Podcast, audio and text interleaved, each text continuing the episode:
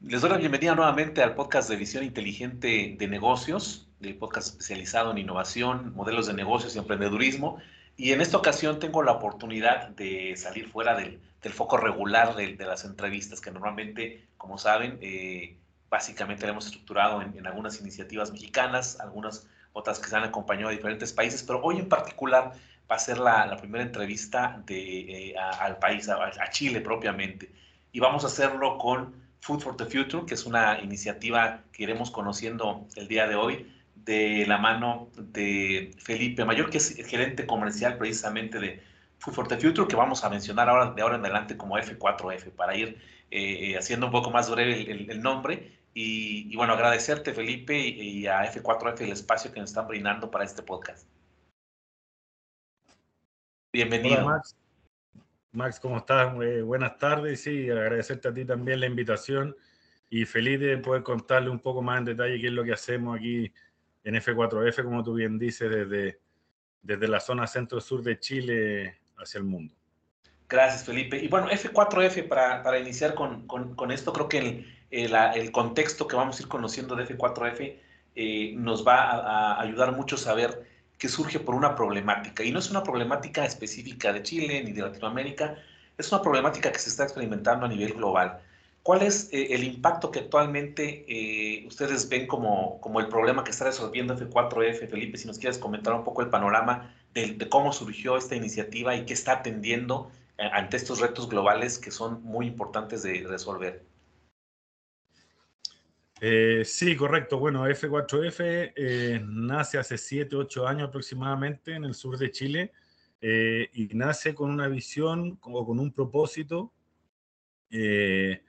como, una, como una solución, una alternativa de solución a estos problemas que estamos viendo hoy en día, que por un lado tenemos una emergencia climática a puertas ya que lo vemos día a día y por otro lado la crisis alimentaria eh, teniendo en cuenta que, por ejemplo, eh, el 30% de los alimentos que producimos como seres humanos se desperdicia, mientras que hay miles de, miles de familias también que, que, pasan hambre. Entonces, F4F eh, identifica estas problemáticas en su minuto y, y empieza con, con, la idea, con la visión de, de crear y ir paso a paso, escalando hasta donde estamos hoy día hoy día en, nuestro nivel de producción y, todo lo que estamos haciendo también a nivel medioambiental. Gracias, Felipe. Una, una nota que tomaba, eh, recuerden que siempre en todas las iniciativas que tenemos la oportunidad de compartir, agregamos en la descripción de los episodios y en los diferentes medios que compartimos esta información, todos los links y las referencias para que conozcan ya más a detalle lo, lo que hacen. Lo haremos igual con F4F y precisamente tomando la referencia de esta primera pregunta en, su página eh, web, eh, se mencionaba una, una tendencia que, vemos pues, cada vez más cercana. Ya hablar ahora desde el año 2050 creo que ya, ya es relativamente cerca, sobre todo ante estos retos globales. Y la estadística menciona que para 2050 habrá la necesidad de asegurar necesidades alimentarias de 9 mil millones de personas a nivel mundial. Es un reto interesante porque de manera muy personal, eh, Felipe y quienes nos escuchan, eh, uno no, no, no tiene a veces la, eh, la conciencia plena de cómo está el sistema alimentario. para bien o para mal, habrá regiones del mundo en la que en el día a día gran parte de su población pues disponga de los elementos necesarios básicos, pero hay un gran también sector en el mundo que no dispone de lo necesario, ya no digamos en, aspectos de alimentos básicos, sino obviamente en aspectos eh, de nutrición. Y un dato estadístico dice que entre un 33 y un 40% de los alimentos producidos terminan siendo desechados o, se vuelven un, residuo. Y no todo lo que producimos, también eh, en, términos generales creemos que todo lo que se produce en la industria alimentaria específicamente la termina para consumo humano. Hay también eh, una gran producción de, de alimentos básicos que se utilizan para otros fines específicos, que tarde o temprano llegarán también al final de esta cadena alimenticia, alimenticia que representamos los seres humanos, pero hay, hay un, grave, eh, un grave contexto que nos mencionaba por aquí Felipe respecto a este, a, este tema. Hay toda esta necesidad y, y la respuesta, Felipe, viene de, eh, de, un aspecto que ustedes identifican. Eh, como podrán ver, F4F va mencionando mucho la importancia de los insectos para poder atender una problemática como la que ya nos comentaba Felipe eh, en este momento. ¿Cuál es la propuesta, Felipe? Tenemos este panorama global que iremos comentando también con otros datos estadísticos, pero eh, F4F en realidad descubre una alternativa en la que puedan impactar en esta, en esta necesidad, que es una necesidad global, y lo hacen de una manera muy especial porque a través del descubrimiento de, un insecto están generando una iniciativa bastante eh, innovadora. ¿Cómo fue este descubrimiento? ¿Nos puedes platicar un poco el contexto de este, pues de este, eh, de este insecto que creo va a sonar mucho en, poco a poco a medida que se vaya conociendo esta iniciativa? Eh, y, cuál es este, esta propuesta que tienen en función de esta maravilla natural, ¿no? que, al final me cuenta representa este insecto en particular. Así es, bueno, el, este insecto que tú hablas específicamente es eh, la Black Soldier Fly o mosca soldado negro. Y, el organismo interesante es la larva, es, es, en su etapa larval cuando es más eficiente. Pero yendo un poquito más atrás, Max, yo creo que tú, todo lo que tú mencionaste eh, anteriormente eh, se podría resumir un poco en lo que nosotros como F, en F4F hemos declarado nuestra misión. Nosotros el año pasado estamos hace unos meses ya trabajando en todo lo que es eh, la definición y, plasmar lo que es el propósito. Y entre ellos la, misión, que en parte fue obtenida de lo, de lo que piensan los hoy día 40 dependientes de F4F, que es que hemos definido que nuestra misión es eh, asegurar la alimentación del futuro regenerando nuestro ecosistema. O sea, por un lado, atacamos esa problemática que para el 2050 vamos a necesitar muchísima más proteína de la que necesitamos hoy día para alimentar a los seres humanos. Y el concepto de regenerativo o regenerar nuestros ecosistemas eh, es más allá de ser sostenible, sino que es arreglar lo que ya hemos nosotros como seres humanos echado a perder, llámese los suelos, los eh, los procesos, etcétera. Y, y, es ahí donde está la magia un poco de, de la larva de la mosca soldado negro, eh, que es por lejos el organismo más eficiente de la naturaleza en transformar residuos orgánicos en proteína. Por un lado, eh, atacamos el tema de los residuos orgánicos, hoy día con más del 90% en, en Chile, y esto de, en otros países no, no, es muy distinto, por ejemplo, México debería estar por ahí también. Más del 90% de los residuos orgánicos que se generan van a parar a un vertedero o a un relleno sanitario. Ahí donde se descomponen, emiten un montón de gases, eh, entre ellos el gas metano, que es muy nocivo para el efecto invernadero y para el aceleramiento, el aceleramiento al cambio climático. Entonces, eh, el transformar o evitar que esos residuos vayan a parar a un vertedero y usarlos como materia prima para la larva de la mosca soldado negro, que después se transforma en proteína, es eh, regenerar, es mejorar lo que ya estamos haciendo de alguna u otra forma, estamos haciendo cada vez menos mal, pero no, no se detiene ahí, sino que hay que mejorar lo que hemos, que hemos estado a perder. Y volviendo a la larva de la mosca soldado negro, para que ustedes se hagan una idea, tú te hagas una idea, eh, un kilo de huevos de esta larva de mosca es capaz de transformar o comerse 20 toneladas de residuos orgánicos en su, en su etapa engorda, en tan solo 10 días. ¿ya? nosotros, eh, una vez que la larva ha engordado, la secamos y la transformamos en esta proteína. Y por otro lado, seleccionamos algunas otras larvas que vuelven al proceso de reproducción, se transforman en mosca, vuelven al proceso de reproducción. O sea, nosotros cultivamos y engordamos la larva de la mosca soldado negro, que entre paréntesis, para ya terminar de hablar de, este insecto, es una mosca que no tiene tracto digestivo, o sea, una mosca que no se alimenta siendo mosca. Por eso, eh, si bien existe eh, en, varios países, no se ve mucho porque no necesita alimentarse, no va de la comida a, una, no sé, una zona donde pueden haber alguna infección y viceversa, eh, como lo que estamos acostumbrados nosotros a la mosca común. Entonces, eh, eh, por eso la larva es tan voraz también, porque toda su energía la tiene que consumir en su etapa larval para transformarse y volver a reproducirse. Siendo mosca, no se alimenta, entonces no, no, la vemos volando por todos lados. Muchas gracias, Felipe. Y, y, en este descubrimiento, bueno, e, es una de las maravillas naturales, el, la, la, capacidad que tienen de, de procesar estos alimentos. Y, hay una, bueno, obviamente el, proceso general, una vez que ustedes ya tienen toda esta parte interna de la engorda, del cuidado de la mosca y, de, y, de, y del potencial que tiene para transformar los residuos orgánicos, hay un proceso posterior. Estos, esta, estas larvas que ya están en, en, en, una etapa en la que pueden, pues ya, ya están en, ese proceso de ir, de ir madurando y antes de convertirse en moscas, hay un proceso de, de, ya, ya, digamos, industrial en el que el resultado final de, de, la larva pues es generar una es, eh, harina. Básicamente el, producto final es una harina, este Felipe, o hay otros elementos que se van determinando ahí. Sí, mira, em, bueno, nosotros decimos que hacemos que transformamos residuos orgánicos en productos que se reinsertan en la economía con un valor agregado, un mayor valor agregado que lo que hoy día existe. Por un lado, el producto principal es em, esta harina proteica que hoy día está reemplazando otras fuentes proteicas como la harina de pescado, la harina de soya en dietas para salmones, dietas para mascotas, aves, etcétera, ¿ya?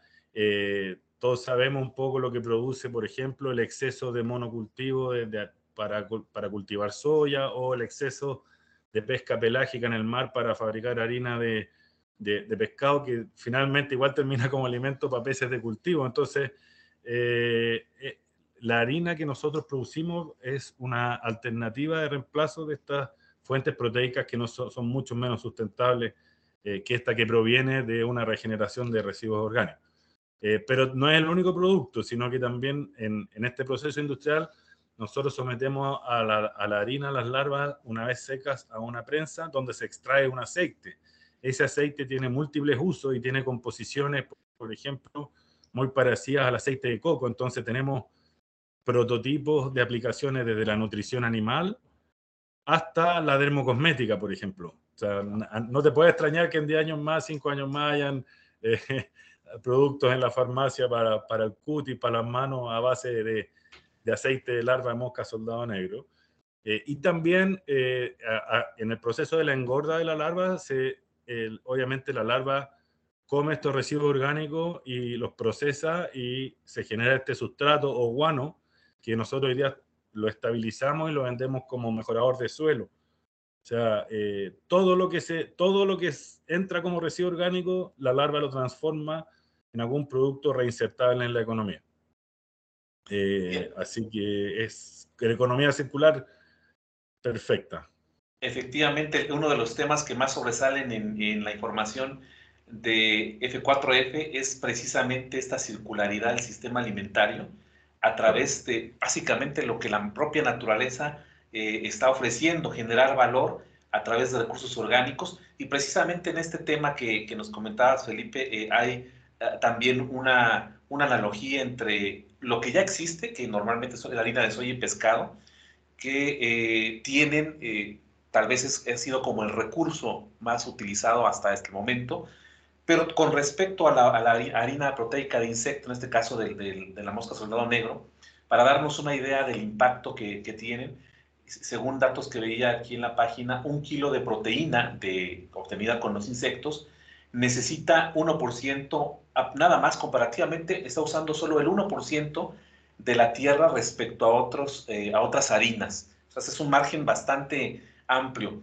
Y con respecto al uso de la harina de soya y de pescado, hay también eh, pues un, impacto que estamos viendo que el consumo humano pues está generando. Solo el 6% de la soya que se, usa directamente para consumo humano, 75% se va como alimento para gallinas, cerdos, salmones y otros animales de consumo común, además de que en ese proceso de, obtener estos elementos para la, alimentación se afecta a la, a la biodiversidad y a, y a, la huella hídrica. Y respecto a la harina de pescado, 20% de la pesca mundial se destina a producir harina eh, de pescado que se utiliza en, acuicultura y eh, para esto se obtienen 20, 20 millones de toneladas de, peces para este fin. Eh, y las técnicas para obtenerlo normalmente son técnicas de arrastre que están afectando el ecosistema marino. El fondo marino. tenemos entonces esta gran disyuntiva. Tenemos que seguirnos alimentando como, como seres humanos, pero lo hemos estado haciendo a un alto precio, eh, que creo yo no es de ahora, Felipe. Creo que esto es una, eh, estamos llegando a un punto en el que F4F puede ser eh, un, eje en el cambio de, muchos elementos de, productivos. eh, e, esta, esta dinámica de, cambio, de Felipe, pues creo que ustedes tienen bien, bien clara la conciencia de que, de que este descubrimiento pues realmente puede tener un impacto global muy, muy fuerte. ¿Lo han, ¿Lo han visualizado así? Lo hemos visualizado, Max, y lo hemos medido, porque qué bueno que mencionaste eh, ese tema, porque eh, nosotros hoy día podemos decir eh, que tenemos que nuestro proceso tiene una huella de carbono negativa, o sea, en otras palabras, por cada tonelada de proteína de F4F que se, que se produce, se evita la emisión de 50 toneladas de CO2 equivalente al efecto invernadero. Esto nosotros lo medimos durante un tiempo, tenemos, hicimos un estudio y lo validamos también con, con, con, con un instituto y, y, gente especializada en el tema.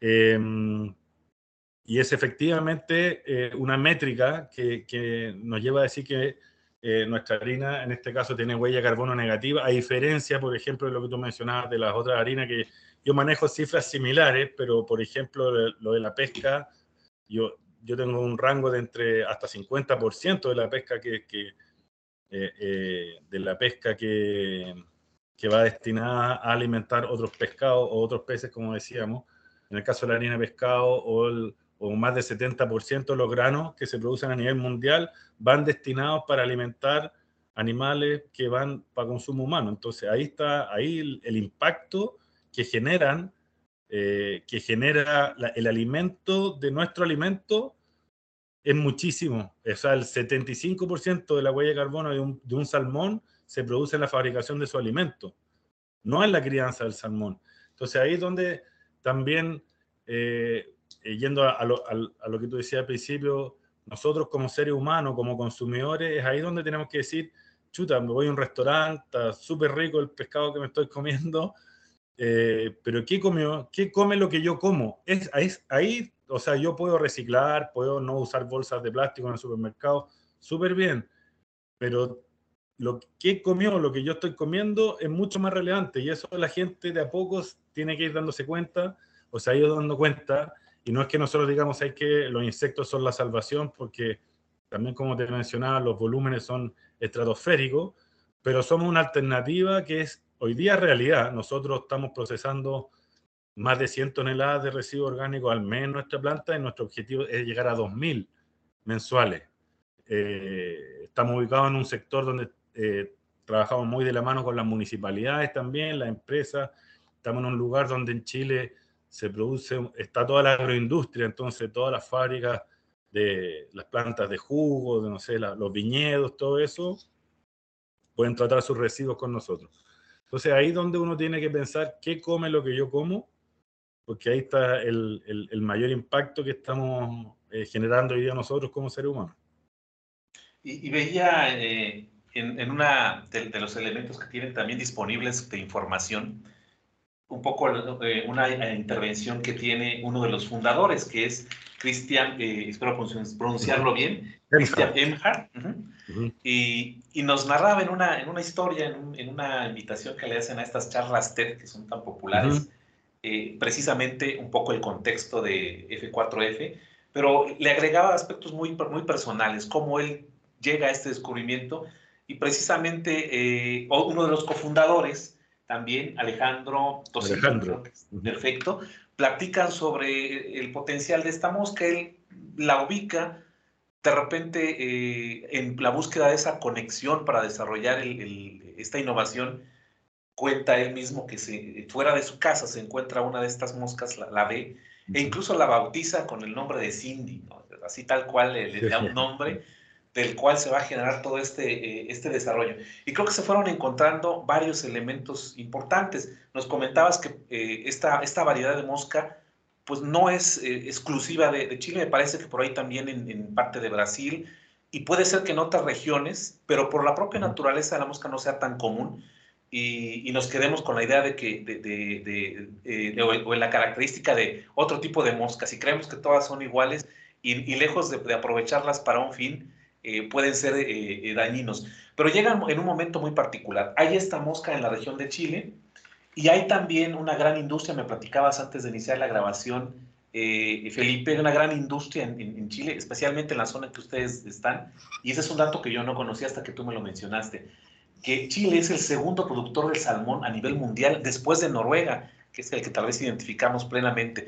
Creo que estos elementos de, tener la posibilidad de, que el insecto sea pues, un poco más accesible en esta región, eh, más el, mercado de, consumo del salmón, llegaron de manera muy ideal eh, para, generar esta, eh, esta innovación. Eh, ustedes, al momento que se genera, visualizaban este, este impacto. Inicialmente empezó como una, una, prueba para este tipo de alimentación de salmones y después fueron experimentando porque me da la impresión que F4F tiene también un trabajo muy intenso en investigación porque están desarrollando pues constantemente qué más se puede hacer. Nos hablabas hace un momentito de cosméticos y, y creo que paso a paso van descubriendo posibilidades que se van generando. Pero creo que la región se, se adaptó mucho. Eh, fue complicado poder embonar esto. una cosa es ver eh, al insecto y saber sus propiedades. Fue complejo estructurar esto ya a una escala industrial. Eh, sí, sí. Mira, yo creo que cuando se combinan dos cosas, que es obviamente la pasión y el ingenio de los fundadores con, con eh, el momento indicado también, eh, y, uno ve que efectivamente hay, hay, hay investigación detrás, estoy hablando de eh, los primeros años, y, que lo que uno está planteando, el propósito o, la solución que uno está planteando como una startup es viable y es real, se, se, produce este virtuosismo entre eh, la investigación, las pruebas también, el mercado, o sea, eh, el primer prototipo y la planta piloto en los primeros años de F4F estuvo en la décima región en el sur de Chile, donde eh, se produce o está en la cuna de la, industria salmonera en Chile, que después de Noruega el segundo mayor productor de, de, salmón de, de, salmón cultivado a nivel mundial. y, ¿Y por qué, si bien Chile es un productor grande de, de, otras proteínas también, ¿por qué, por qué para, la, para, para una proteína alternativa de, investigación, de alta investigación, de, eh, con mucho foco en la sustentabilidad en la huella de carbono, ¿por qué la industria de los salmones es atractiva? Por un lado, por todos los recursos que se invierten también por parte de las salmoneras en investigación, en mejoras, etcétera eh, y por otro lado, porque el salmón, a diferencia, por ejemplo, de un vacuno, eh, para producir un kilo de carne de salmón necesita 1,2 kilos de alimento y para producir un kilo de vacuno necesita 7. Entonces, eh, obviamente los impactos en, en, los volúmenes, en los precios son, son menores en una industria que está más desarrollada en términos tecnológicos también, como los salmones. Y es ahí donde F4F realiza sus primeras pruebas. Eh, como dices tú, si bien la, mosca eh, soldado negro es endémica de Chile, eh, en el sur de Chile hace un poco más de frío, entonces también hubo que procurar tenerle su ambiente ideal para que se reproduzca con, con microclimas dentro de una planta. Y es ahí donde se probaron todos estos procesos en, el sur de Chile, en Puerto Montt. Se, probó, se probaron la, la composición nutricional. con las mismas salmoneras hicimos pruebas, mucha investigación y desarrollo con, con laboratorios, con veterinarios, con las áreas de, de las áreas técnicas de las salmoneras también. Y una vez que se probó el producto, eh, ya se trasladó a la zona centro en Chile. ¿Por qué la zona centro? Porque ahí, eh, si bien estaba un poco más lejos la industria salmonera, estamos mucho más cerca de los residuos orgánicos. Y decíamos que para producir un kilo de proteína eh, necesitamos 20 toneladas, o sea, una tonelada de proteína necesitamos 20 toneladas de residuo orgánico, obviamente, eh, mientras menos traslademos residuo orgánico mejor, y ahí donde estamos ubicados hoy día eh, es la principal polo de la agroindustria chilena, están las plantas de proceso más grandes, también hay, hay polos, hay ciudades más grandes, así que ese es un poco el, camino que hemos... Que, hemos tomado luego de que se juntaran todos los astros, como decimos al principio, que tuviéramos el empuje, obviamente, de los dos fundadores. La historia esa que cuenta Cristian es verdad, porque Eh, eh, yo las supe antes de incluso yo incorporarme a F4F. Y eso, y hay mucho empuje, mucho, mucho trabajo con la academia también, con las universidades, mucho en, etapas tempranas, mucho apoyo del gobierno chileno también, de Corfo, que impulsa estas startups que son soluciones sobre todo sustentables, acompañan un montón. Y ya después, hoy día, en la fase de escalamiento en que estamos, eh, hubo que recurrir a rondas de inversión y por suerte nos ha ido bien porque está ahí, es un hecho que está pasando hoy día, estamos, estamos transformando minuto a minuto residuos orgánicos en proteínas, pasa 24/7 de lunes a domingo. Las larvas viven, no paran, no descansan. Y veía en uno de los, de los elementos también clave, eh, que es el impacto ecológico, es que por la velocidad con que procesan eh, eh, estos residuos orgánicos la larva es, es tan rápido, tan eficiente, que casi no hay emisiones o hay no cero emisiones o no sé un porcentaje mínimo de emisiones de, de, de, gases que puedan afectar a la atmósfera. Es decir, es realmente una máquina, si la hubiéramos pensado de esta manera, si hubiéramos diseñado un proceso que lograra esto, creo que sería muy difícil lograr ese, ese grado de, perfección que la propia naturaleza les, eh, ha brindado, ¿no?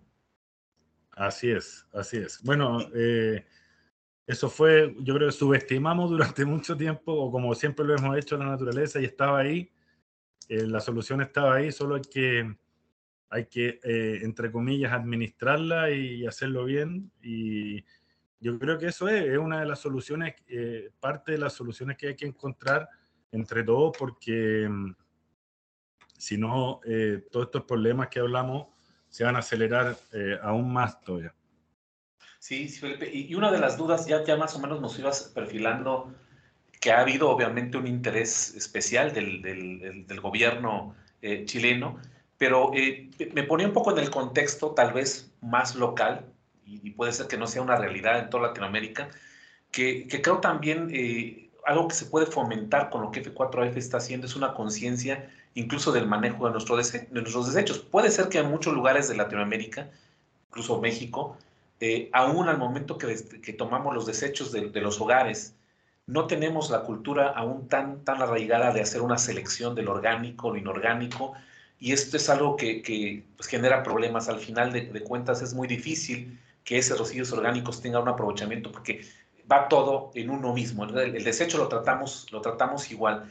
Eh, al acercarse a, este, a estas ciudades donde ustedes ven que hay un potencial para el manejo de residuos, se encontraban con esta dificultad, o tal vez en Chile tengan ya esta cultura un poco más arraigada de la clasificación de, de, desechos, porque creo que uno de los insumos clave para, para que esto pues, genere el, impacto en, en modelo de negocios es tener los suficientes residuos orgánicos disponibles. No sé, ¿es un reto importante para ustedes o, o, o ha habido una conciencia que han tenido que crear eh, en, en esta separación de desechos o es algo que fue relativamente sencillo para ustedes? Eh, no, todo cambio, sobre todo cultural, es difícil. Eh, si bien se habla mucho en Chile, de, son temas que están todos los días en, los medios, el tema de reciclar o, o, separar los desechos orgánicos, hay mucha gente que lo hace en sus casas, pero, pero no está armado todavía la estructura a nivel, a nivel país como para llevarlos, saber dónde depositarlos, etcétera.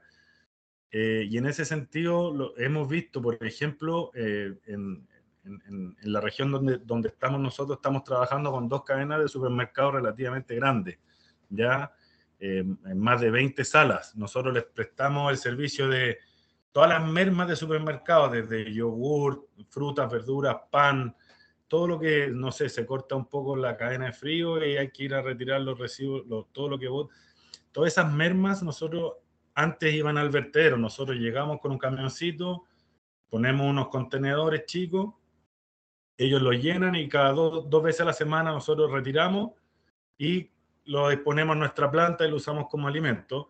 Cobramos por ese servicio, ¿ya?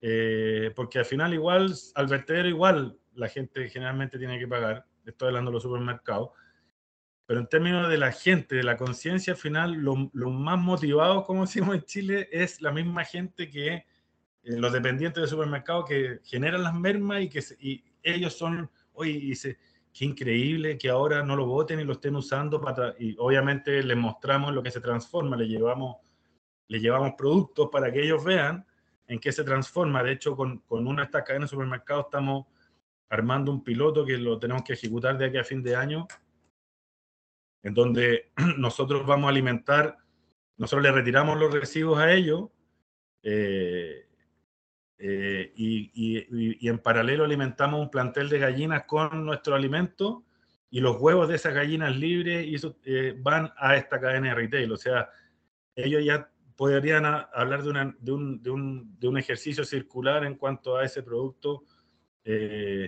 entonces, sí, la verdad es que ha costado generar conciencia, pero pero para eso también estamos con campañas comunicacionales, estamos sacando productos, iconos en cada categoría para acercar el concepto de los insectos al consumidor. Eh, estamos generando alianzas también comunicacionales con otros productores eh, a nivel mundial, brasileños o, norteamericanos o asiáticos también, que para ir eh, poniendo algunos, algunas cosas en común en términos comunicacionales para que la gente común y corriente identifique a, que, y ahí sepa qué es lo que está comiendo. Oye, estoy dispuesto a pagar un poquito más caro por un salmón que a lo mejor tiene una huella de carbono eh, eh, menor que un salmón convencional. ¿Existe ese consumidor? Yo creo que sí.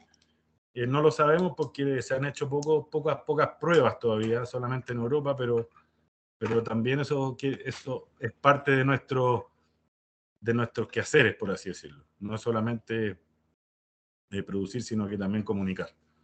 Claro, porque al final de cuentas es una, pues un impacto global para las problemáticas tan, tan fuertes que se mencionaban al inicio, pues obviamente nos afectan a todos. Y, saber que somos parte de la solución en algo tangible, creo que nos puede revolucionar mucho eh, la manera en que efectivamente vemos un resultado de lo que nos estamos haciendo. Y creo que es un, un reto que ojalá poco a poco podamos ir superando. Bueno, ya lo de poco a poco lo, lo, voy, a, voy a corregirlo, que, que, sea más pronto que tarde, ¿no? Porque ahora, eh, sí. sí, sí, cuando veía el dato de, de, de, las tendencias hacia el 2050, pues seguramente muchas personas que están escuchando ahora este episodio dicen, bueno, pero en 2050 todavía a mí me va a corresponder a, estimar vivir en, en, este, en este planeta. Ya no hablamos de retos como antes, ¿no? En el próximo siglo o en dos siglos más.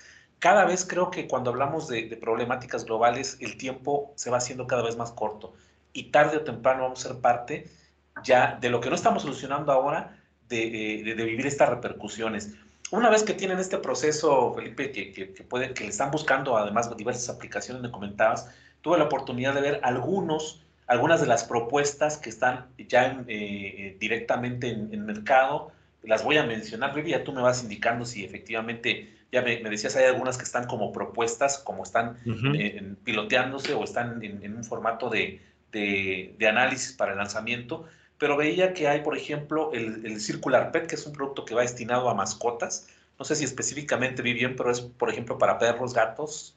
Sí, eh, sí. Eh, nosotros, ese es un ejemplo de una alianza comunicacional que hicimos con esta marca de alimentos para mascotas, donde eh, el principal atributo que tienen ellos es la harina de insecto, que es el 30% de su pellet o de su alimento es harina de insectos y es ahí donde, eh, ya que estábamos hablando del tema comunicacional recién, de hacer estas alianzas comunicacionales, claro, efectivamente nosotros no fabricamos ese, ese alimento, pero sí somos el principal atributo, ¿ya?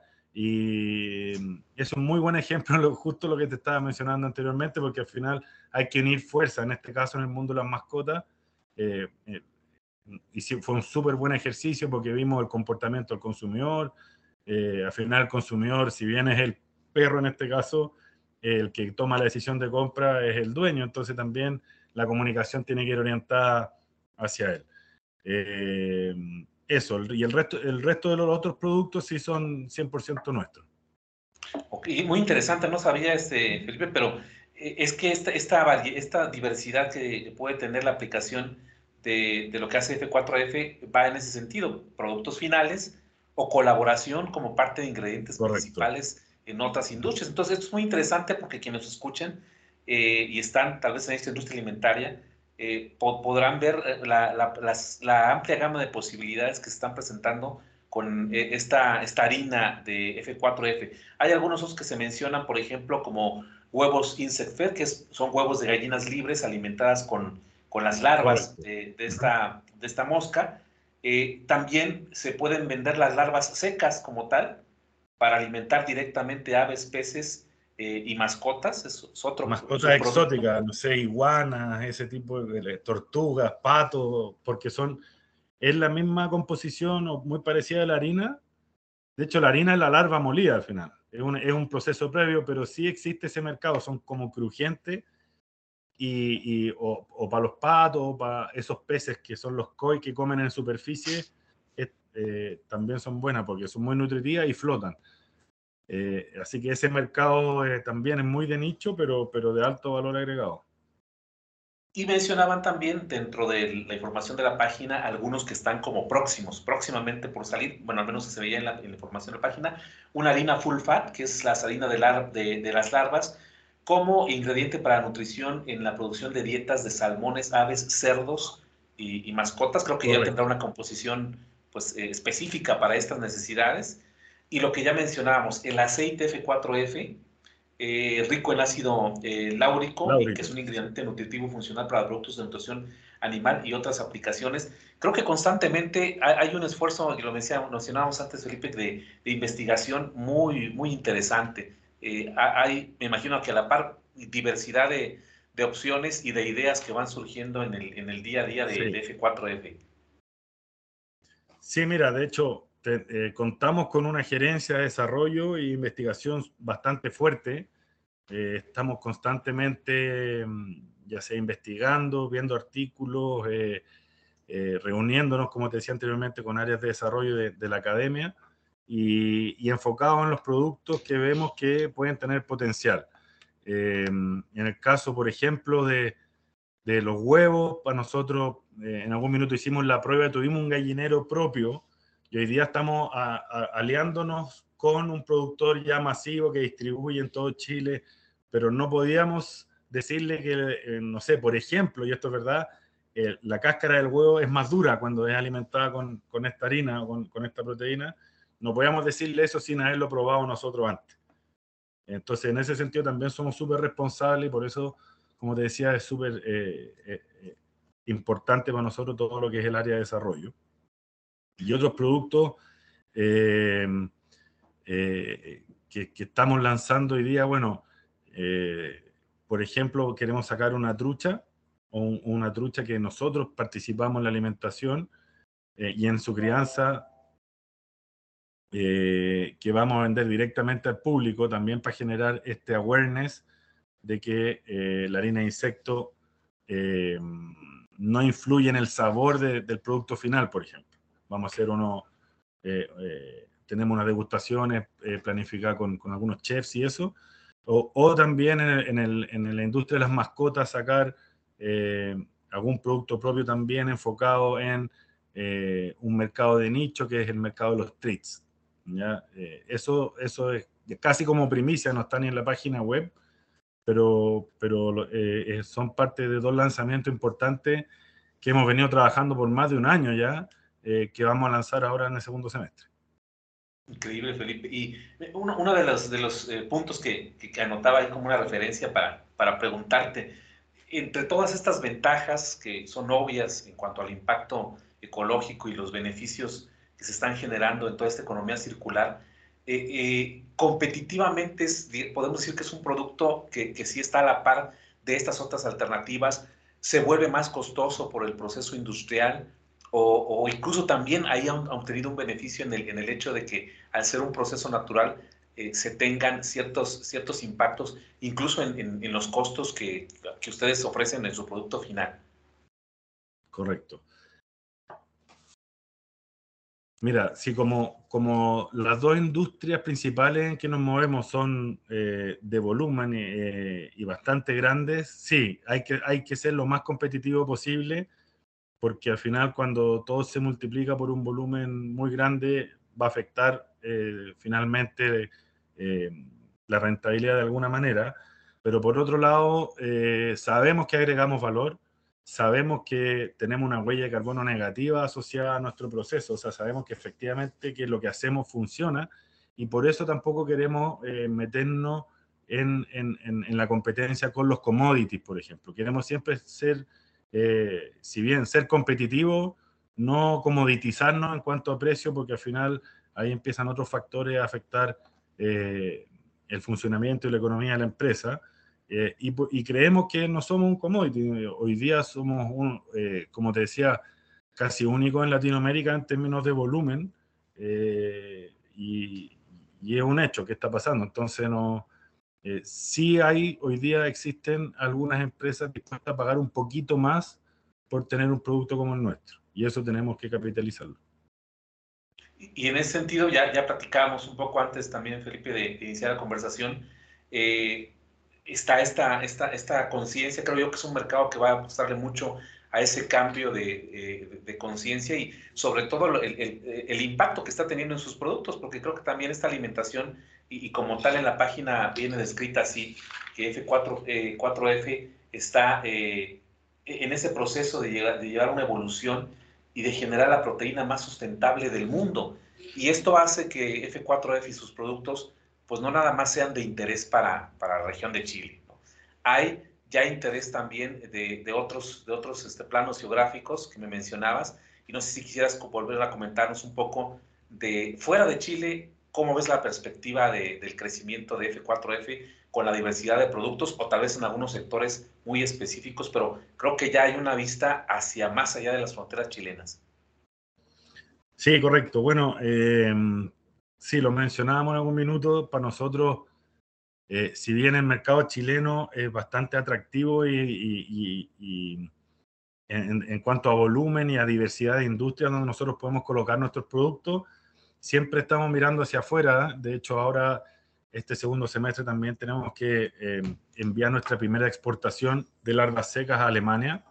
Eh, eh, también es un trabajo que hemos venido haciendo hace varios meses porque hay que sacar los permisos. Te imaginarás que nunca nadie en Chile antes había tratado de exportar larvas secas de mosca soldado negro en, en un volumen considerable. Entonces, como es eh, generalmente es primera vez o no hay mucha experiencia a todo nivel en, esta industria, hemos tenido que ir abriendo eh, puertas y, la exportación es parte de eso, es parte de, ver, que, ver qué es lo que se consume en otros mercados, ver cuánto están pagando, cuál es la competencia, cuáles son nuestras ventajas con respecto a los otros fabricantes de insectos que, que, que sí las tenemos hoy día, sobre todo por los contratos con generadores de residuos orgánicos que estamos generando eh, en otros países no es tan fácil eso. ¿ya? Eh, y por otro lado, eh, como te decía, ver qué se está consumiendo en los otros mercados, cuáles son los, los precios y, y, las tendencias. Y, y, participar también de la mano con, con ProChile, que es una oficina de exportaciones, de promoción de exportaciones de Chile, eh, como te contaba también, estamos, estamos eh, aplicando para ir a México un programa soft landing, donde también hemos tenido algunos acercamientos, algunas, algunas conversaciones con empresas mexicanas que se dedican a la fabricación de alimentos o de, proteínas también. Eh, pero es mejor estando allá. Entonces, sí, siempre estamos mirando para dejar algún porcentaje de nuestra producción fuera de Chile, sobre todo con productos de valor agregado donde podamos poner nuestra marca, ojalá, eh, en, en eh, las mentes de los consumidores fuera de Chile. Así que estamos empezando con eso, estamos súper expectantes a realizar esta primera exportación a, Alemania y que creemos que va a ser eh, la primera de varias que, van a venir para adelante. Y creo que esto es parte del reconocimiento del trabajo, ¿no? Que ya el, el, mundo, sobre todo en, estos países, eh, ya empiecen a, contactarlos. De hecho, veía que una de las, de las referencias, bueno, además de que ya mencionábamos, el hecho de estar eh, trascendiendo las fronteras en sí ya es, es un aliciente y una manera de reconocer la calidad del producto. Eh, en Chile hay una convocatoria que se hace, me parece, recientemente han, han, iniciado, que es los premios Cero Basura. Y en el rubro de innovación, ustedes fueron ganadores en esta segunda, segunda edición. Estos premios son eh, convocados por, el sector empresarial, me parece, y los, los van evaluando, Felipe. Es, algo relativamente reciente esto, ¿verdad? Mira, te diría que fue hace un par de años. Eh, fue, yo creo que si no me equivoco, fue el 2020. Nos premiaron, postulamos el 2020 y efectivamente en verano del 2021 nos adjudicamos ese premio.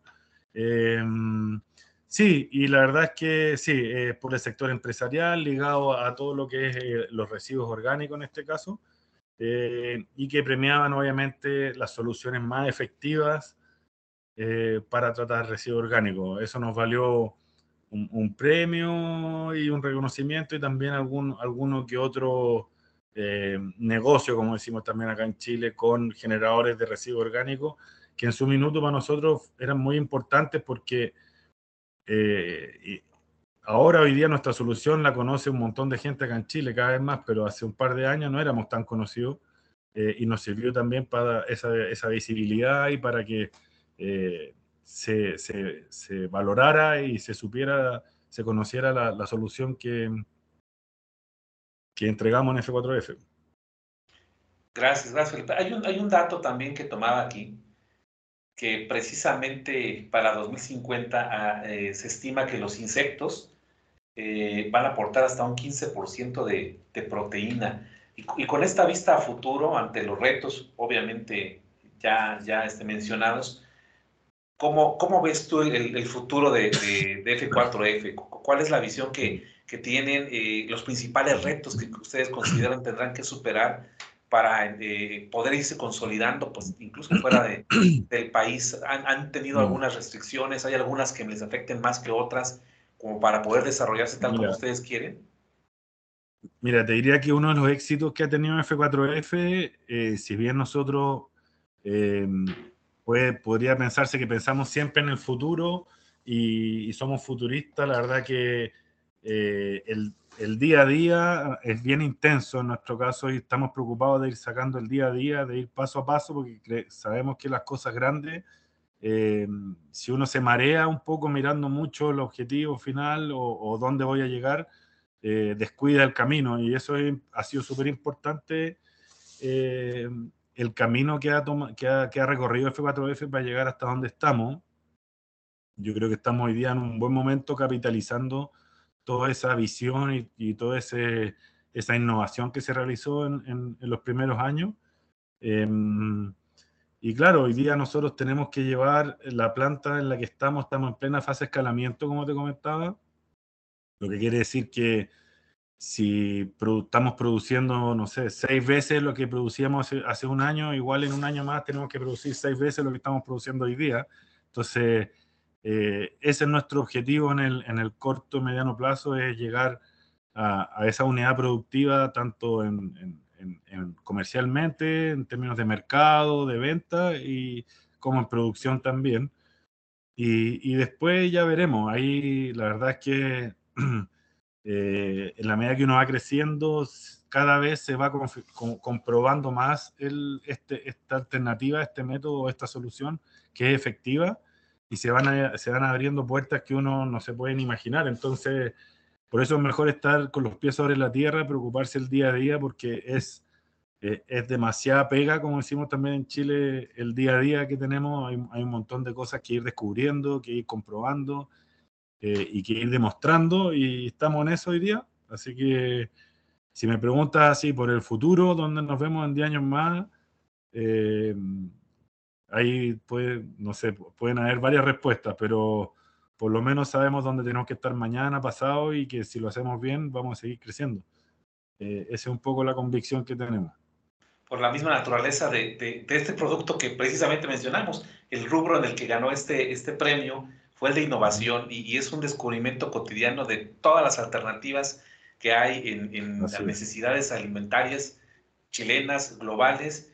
Creo que también es, esa es la razón por la cual ustedes están pues aterrizando muchas cosas a la, a la par que generando otras y eh, prueba y, en, esas pruebas mencionabas un poco la exportación son como mundos nuevos que se van abriendo cada vez y que van pues, atendiendo esa, esa necesidad. Y antes de, perfilar el cierre de, de, este, esta entrevista, Felipe, eh, regularmente siempre a mis, a mis entrevistados les, les, hago una semblanza previa. En, esta ocasión, pues la dejé un poco para el final. ¿En qué momento te integras tú, Felipe? Un poco más en un plano personal. ¿En qué momento te integras tú a, a F4F? ¿Fuiste de los iniciadores? ¿Cómo, cómo fue tu llegada ahí? Y, y si quisieras comentarme, pues si ha cambiado un poco tu, tu, visión o, qué, o qué satisfacciones personales y profesionales has, encontrado al formar parte de esta familia de F4F. Buenísimo. Eh, sí, mira, yo soy, bueno, entré como gerente comercial el año, en octubre del año 2019, o sea, voy para los tres años ahora. Eh, y entré en un momento en que, que la empresa requería de eh, fortalecer o robustecer el área comercial, eh, eh, estando todavía en la planta piloto en el sur de Chile, ya em, habiendo comprobado las, todas las propiedades nutricionales y los procesos de la planta piloto, ya se necesitaba salir a vender. El, este, yo, yo mm, personalmente vivo acá en el, en, el, en el sur de Chile hace 13 años, me vine de, de Santiago, del centro de la capital, estudié ahí, trabajé mis primeros años ahí. Después, por una opción personal, nos venimos, nos venimos para acá con la familia. Y tenía algo de experiencia yo como en áreas comerciales de empresas salmoneras. Y por eso conocí el mercado salmonero y tomé la gerencia de F4F eh, en ese minuto, eh, saliendo a vender la, la poca producción que estábamos generando. Eh, a los seis meses se traslada F4F a Talca, que es, la distancia son aproximadamente 700 kilómetros más al norte, eh, pero yo me quedo aquí en el sur, del eh, el área comercial, porque obviamente nuestros principales clientes están acá en, acá en, el, en la industria salmonera. Pero mi pasado laboral es más bien corporativo. Yo trabajé en empresas bastante grandes acá en Chile, después trabajé en Nestlé y después en esta salmonera grande. Eh, estuve en un emprendimiento pequeño en algún minuto que me tocó formarlo, pero eh, ¿por qué entré a F4F? Eh, en lo personal, porque mm, siempre uno, o en mi caso, haya tenido un poco el bichito de la sustentabilidad, pero de, la, de hacer algo en verdad.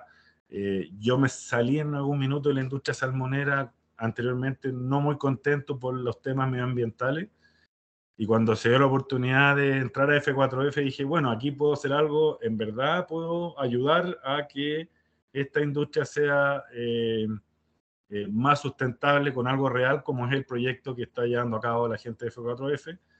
Eh, no me costó para nada tomar la decisión, porque siempre he buscado algo así. O sea, en el fondo, hay, una parte no tangible de, trabajar en F4F que a uno lo hace acostarse un poco más tranquilo en la noche o despertarse más motivado en la mañana, pero, eh, pero eso, y obviamente lo que vi detrás, eh, desde los fundadores hasta los trabajadores, eh, me motivaron y me tocó ser parte del cambio de el sur a Talca.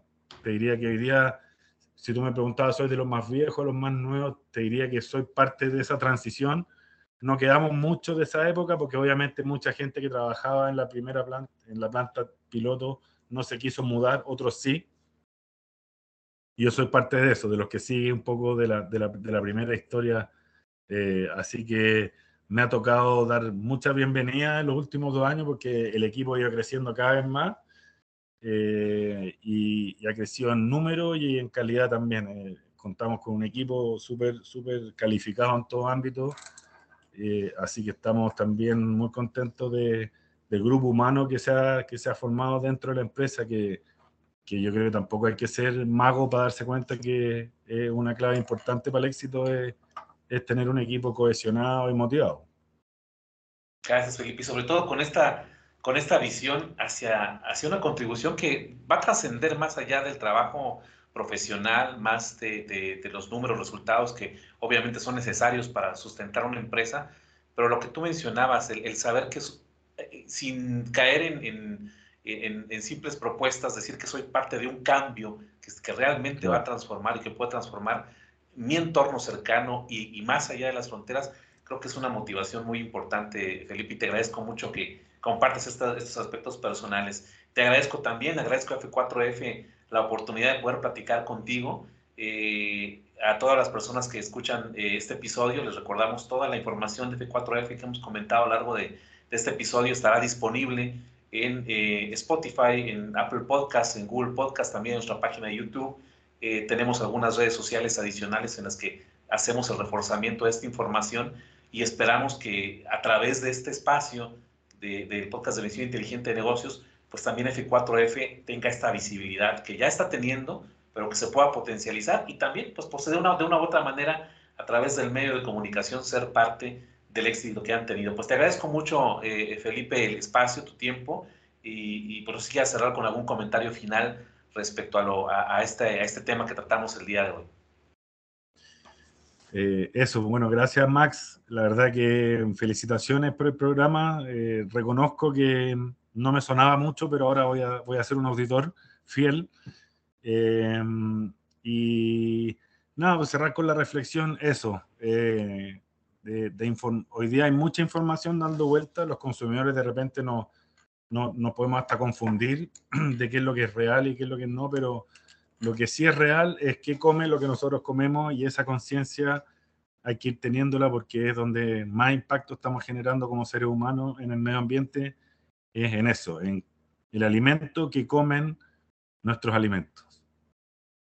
Muchas gracias, Felipe. Hacerse esa pregunta que está impactando muchísimo, al igual que muchas otras, pero creo que esta es una de las que más quedaban eh, sin, sin hacerse, sin hacernos personalmente, y que pueden tener un impacto como pudimos ver con F4F. Pues muchas gracias, eh, Felipe, gracias al auditorio que sigue estos episodios. Nos escuchamos en el siguiente episodio, que será prácticamente el siguiente episodio, el, fin de una temporada más, la quinta temporada ya del, del, podcast. Lo cerraremos con el próximo episodio. Y bueno, seguiremos obviamente trayendo estos temas, como podrán ver, ya no nada más de México, sino también de toda Latinoamérica. Pues un gusto y gracias de nuevo, Felipe, por este espacio.